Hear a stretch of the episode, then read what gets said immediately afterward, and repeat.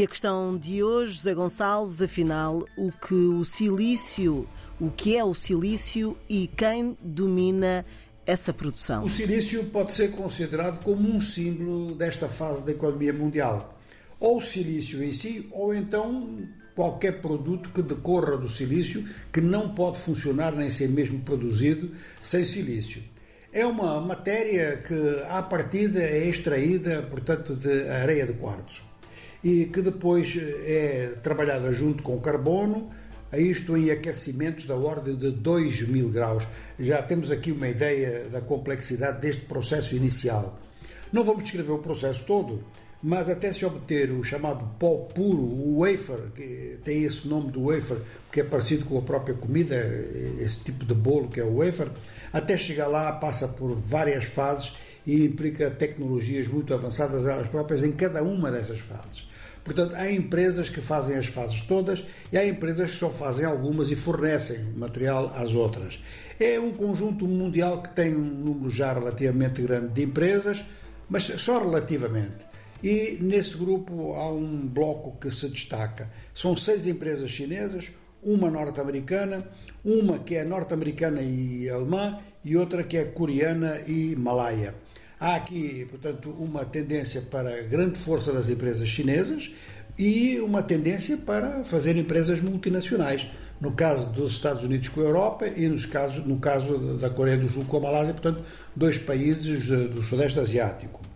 É claro que a China, eh, na situação atual, é fornecedora de 70% do silício em termos mundiais.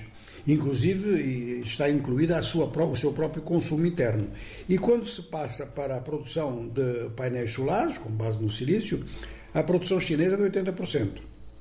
A maior empresa do mundo neste momento, portanto, é chinesa, é a Tongwei, é uma daquelas empresas dirigidas pelos famosos bilionários chineses e eh, durante um certo tempo a primazia era da empresa germano-norte-americana Waker Chimie.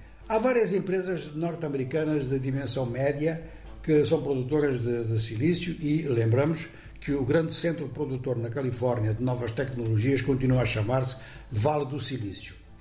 Eh, a oferta chinesa é muito procurada à escala mundial, mesmo por países que produzem silício. E aqui pode haver um cálculo adicional, quer dizer, a noção de aquela balança qualidade-preço que realmente a China nisso é muito competitiva, mas além disso, algumas importações de países que são produtores pode ter um outro cálculo por trás, é beneficiar uh, dos preços chineses e preservar as suas próprias reservas. É um cálculo que às vezes dá maus resultados, quer dizer, coloca as economias muito na dependência de um outro país e eh, a transição nem sempre é fácil de fazer, não é em dois dias que se faz. Muita gente faz esta observação em relação ao silício, pensando na situação do gás e do petróleo da Rússia eh, na Europa, pouco depois da guerra da Ucrânia ter começado. Mas de qualquer maneira, a produção chinesa neste momento é, é, é, é dominante e, uh, no fornecimento do produto em si. Agora, os desempenhos, aquilo que se faz com o produto, a forma de dar a este produto uma consistência, de depois criar ferramentas, de criar instrumentos, como por exemplo os telemóveis, como, como os drones, como os carros elétricos, tudo isso aí já passa por um outro tipo de processo do qual teremos de falar e essa, essa segunda fase do processo é que é bastante conflitiva.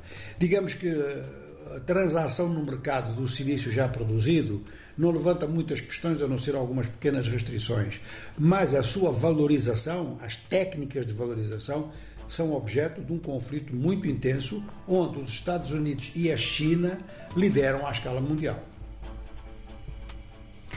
José Gonçalves com a economia dos nossos dias.